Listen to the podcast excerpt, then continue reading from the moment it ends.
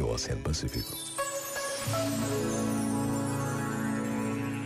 Na saída do trabalho daquele dia, cruzei-me com uma colega que ia dizendo para quem a queria ouvir: Vai começar uma guerra.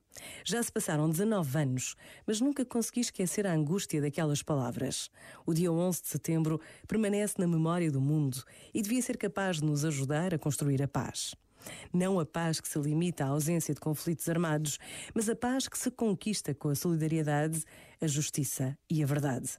Somos responsáveis uns pelos outros e temos a responsabilidade de passar aos mais novos a vida feita à imagem e semelhança de Deus, um mundo que todos os dias revela a presença, a sua presença na beleza dos mares e dos desertos, a imensidão dos bosques, das espécies, a capacidade inigualável do ser humano para criar, para superar dificuldades, para amar.